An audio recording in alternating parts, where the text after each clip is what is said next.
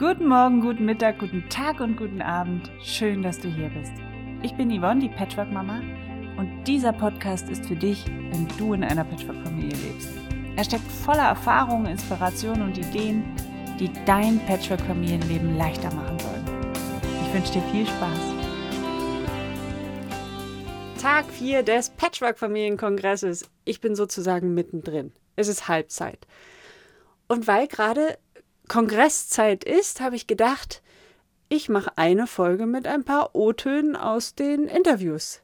Du wirst jetzt eine Zusammenstellung hören von verschiedenen Aussagen, die die Experten gemacht haben. Natürlich weißt du nicht, wer was gesagt hat, ähm, aber lass dich einfach ein bisschen berieseln, ähm, vielleicht auf dem Weg nach Hause im Auto oder wo auch immer du gerade bist und dich inspirieren von den Aussagen. Vielleicht auch ein bisschen was zum Nachdenken äh, ist dabei. Vielleicht triggert dich auch irgendwas. Ich habe keine Ahnung.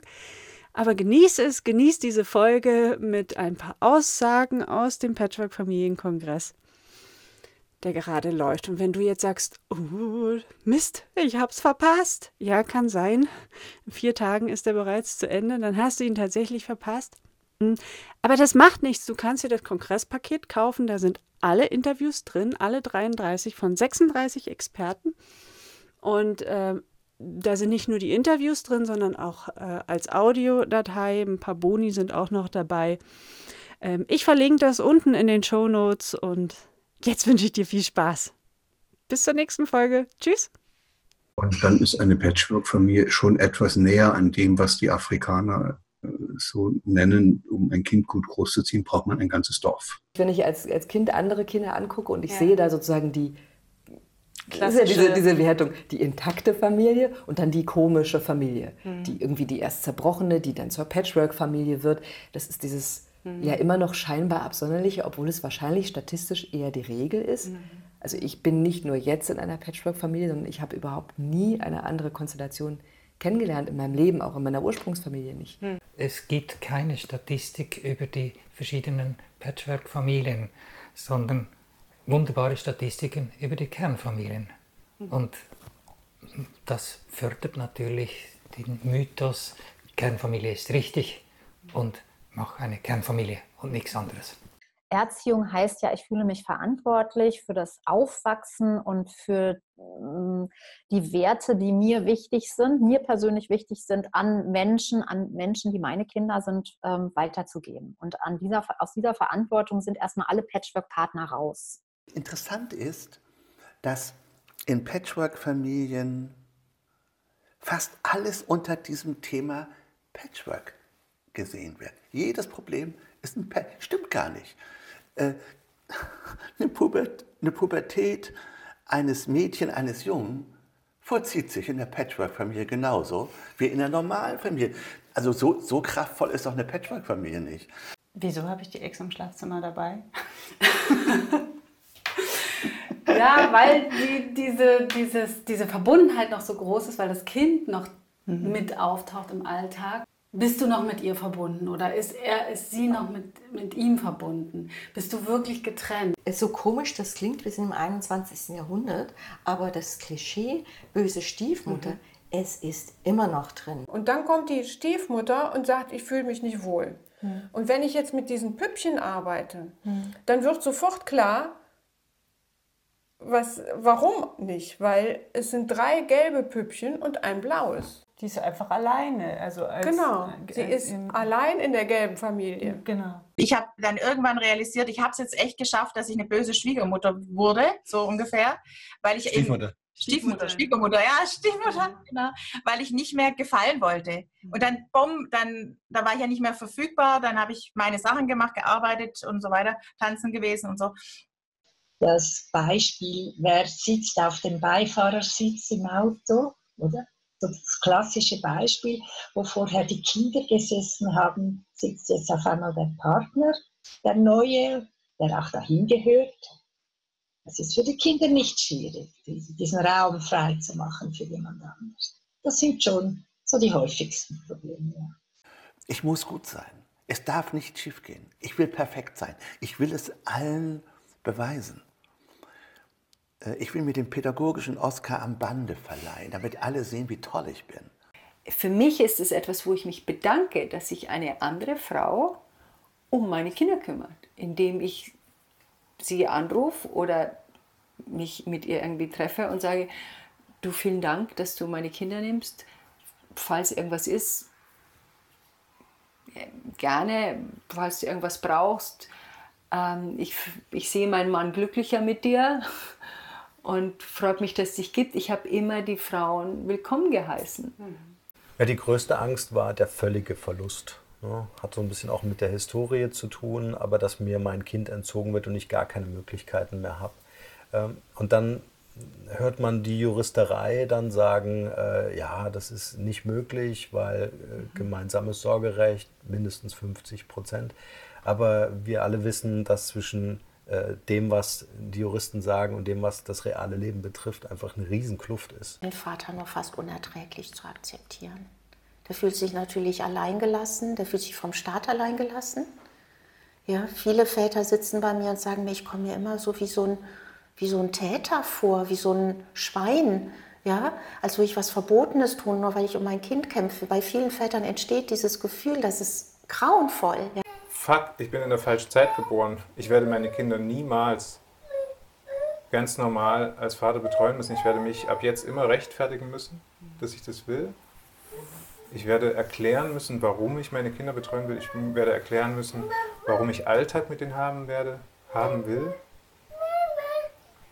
In diese Situation werde ich gebracht ähm, als Vater. Kinder haben ja ein wahnsinniges Spür dafür, wer jetzt leidet von den Eltern oder wer, ich sage mal in Anführungsstrichen, auch schuld ist. Ne? Und da sind ja schon ganze Familien dran zerbrochen oder Umgangskontakte, die dann, also Kontakt zum Elternteil abgebrochen, weil, was weiß ich, der Vater hat sich neu verliebt, hat die Mama verlassen und dass die Kinder ihm das einfach nie verzeihen und ihn dann auch nicht mehr sehen wollen. Mhm. Oder umgekehrt, die Mutter ist so tief gekränkt, dass sie alles dafür tut, dass der Vater seine Kinder nicht mehr sieht, mhm. obwohl er vielleicht ein liebender Vater war. Mhm. Und da habe ich natürlich auch sehr viel erlebt, was die Vereitelung äh, von Umgangskontakten mhm. betrifft. Und mhm. ähm, der, der Elternteil, bei dem die Kinder leben, hat natürlich wirklich die Macht, das muss man ganz klar sagen. Und das ist einer der, der härtesten Prozesse für viele, die in der Trennung wirklich, also es kann Jahre dauern, dass du auf diesen Bewusstseinsstand kommst und sagst, Moment, ich habe das Recht zu sagen, ich möchte einen anderen Weg einnehmen als den des Paares. Die Form der Beziehung darf sich ändern. Nur dieser Mensch und ich haben Beitrag dazu geleistet, dass unser Kind, dem Menschen, den ich unglaublich liebe, da ist. Ja. Das heißt, ich spreche meinem Kind auch eine Existenzberechtigung ab, unbewusst natürlich, wenn ich dem Ex-Partner die Existenzberechtigung abspreche und sage, am liebsten, der soll sich zum Teufel scheren und den hätte ich nie mehr wieder in mein Leben sehen wollen. Und ich wünsche dem das schlecht. Also ganz gefährlich, das so zu machen. Weil ein Kind spürt das. Vor der Mutter dieses Kindes eine, eine gute Achtung zu haben, das hilft dem Kind. Es entspannt sich sofort. Für das Kind ist das sofort eine Entspannung, wenn, wenn es mit Menschen zu tun hat, die die Eltern achten. Man muss wissen, dass die Übergänge im Bereich dessen, was wir Instrumentalisierung nennen, fließend sind. Ne? Also eine Mutter muss nicht sagen, Papa ist doof. Und ein Papa muss nicht sagen, deine Mutter ist eine blöde Kuh, damit er instrumentalisiert. Und je kleiner ein Kind ist, desto weniger reicht, um zu instrumentalisieren. Kinder brauchen von jedem, das habe ich Ihnen eben geschildert, genau, ne, von jedem Elternteil, genau, genau, die Sicherheit, ich darf Papa lieb haben und er darf mich lieben. Und wenn das schon auf so subtile Weise nicht bestätigt wird von einem anderen Elternteil, wird das Kind sofort unsicher. Mhm. So, wenn es in einer Beziehung unsicher wird, dann versucht es wieder Sicherheit herzustellen. Dafür mobilisiert es enorme Kräfte. Das nennt man Loyalität. Es fängt an, jedem Elternteil gegenüber irre loyal zu sein. War gar nicht so toll, Mama. Ja, dann, das ist das, was Loyalitätskonflikt ist. Dem Vater zu sagen, Schrebergarten war langweilig. Da kommen auch oft die Sätze von Kindern her, bei Mama saß ich die ganze Zeit nur vorm Fernsehapparat. Ja? Papa hat mir nicht keine gute Nachtkiste vorgelesen. Ja? Diese Sätze kommen dann, wo jeder Elternteil natürlich denkt, der, dem geht es gar nicht um mein Kind. Der kümmert sich ja gar nicht. Der will das Kind nur haben, um mir weh zu tun. Solche Interpretationen kommen dann. Dieses Gefühl des Elternteils verstärkt wieder seinen Druck auf das Kind, weil er wird ja nicht aufhören, das Kind darin zu bestätigen, dass der andere Elternteil doof ist, weil es ja gerade vom Kind bestätigt worden. Ja? Und darin zeigt sich so schön, dass jeder Konflikt, in den ein Kind gerät, immer im Dreieck passiert. Immer. Es ist immer eine Reaktion des Kindes auf beide Eltern. Jetzt in der neuen Zeit ist wichtig, dass wir beweglicher werden, dass wir kommunikativer werden, offener werden und so weiter. Und dann werden wir auch kosmisch dazu gezwungen, sage ich immer. Das heißt, dann passiert das mit den Flüchtlingen, dann passieren das mit den, mit den Trennungen in den Familien und so weiter. Das heißt, ähm, wir werden gezwungen, uns etwas zu erweitern und lebendiger und, und beweglicher aus der Starre rauszugehen. Das heißt, alte Strukturen brechen auf. Ja, total. Was eine Ex-Frau oder ein Ex-Mann macht, spielt keine Rolle, wenn das da drin richtig ist. Was Kinder für Spirenzchen sich ausdenken, du bist aber nicht mein Papa, ja, so spielt keine Rolle, wenn das da drin, ja, das ist der Kern. Und dieser Kern, ähm, der muss richtig gepflegt werden, weil der, der unterliegt meiner Meinung nach viel, viel, viel größeren Herausforderungen als in einer klassischen Beziehungsstruktur, weil es zerren einfach mehr Energien an dieser Dualität dieses Paares. Wenn ich mein Kind bestimmen lasse, ähm, wie ich mein sozusagen Liebesleben gestalte, dann ist was faul. Es gibt nichts außer der Liebe, was so zentral ist wie Verantwortung. Und zwar Eigenverantwortung und zwar für alles. Nicht nur für mich und meine kleine Familie, weil das wird dann immer weniger. Meine, seine eigene Familie zu lieben, das sollte wohl keine Kunst sein. Seine Freunde zu mögen, das ist auch keine Kunst. Ja, die Kunst ist es, die anderen zu lieben, die, die einem auf den Sack gehen. Das ist eine Haltung, die wir der Welt gegenüber entwickeln. Also die Frage ist ja immer, bist du Opfer gegenüber der Welt oder bist du Täter oder Schöpfer, Schöpfer? Das ist die spannende Frage. Und wenn du in den Schöpfermodus wechselst, das kriegen die Kinder natürlich mit. Mhm. Und das ist auch mein großer Wunsch, dass es alle mitkriegen. Äh, man kann es natürlich, jedes Kind entscheidet es für sich selber, aber das, ich glaube, also zumindest als Mutter, das Einzige, was ich vorleben kann, ist, äh, dass ich keine Angst vor der Welt habe und dass ich mein Ding halt mache. Und ich sehe schon auch, die Patchwork-Familien sind auch ein, ein Auftrag in Anführungsstrichen, ne? dass wir sollen jetzt offener werden, wir sollen freier werden, wir sollen beweglicher werden. Früher gab es eine Mittelkinder, heute heißen sie Patchwork-Kinder. Ich sage den Eltern immer, das Beste am Patchwork, das ist für mich in der Mitte. Und das weiß ich von Burger King. Oben ist ein vertrocknetes Brötchen, unten ein nasses und in der Mitte ist Schinken mit Mayo. Also das Beste.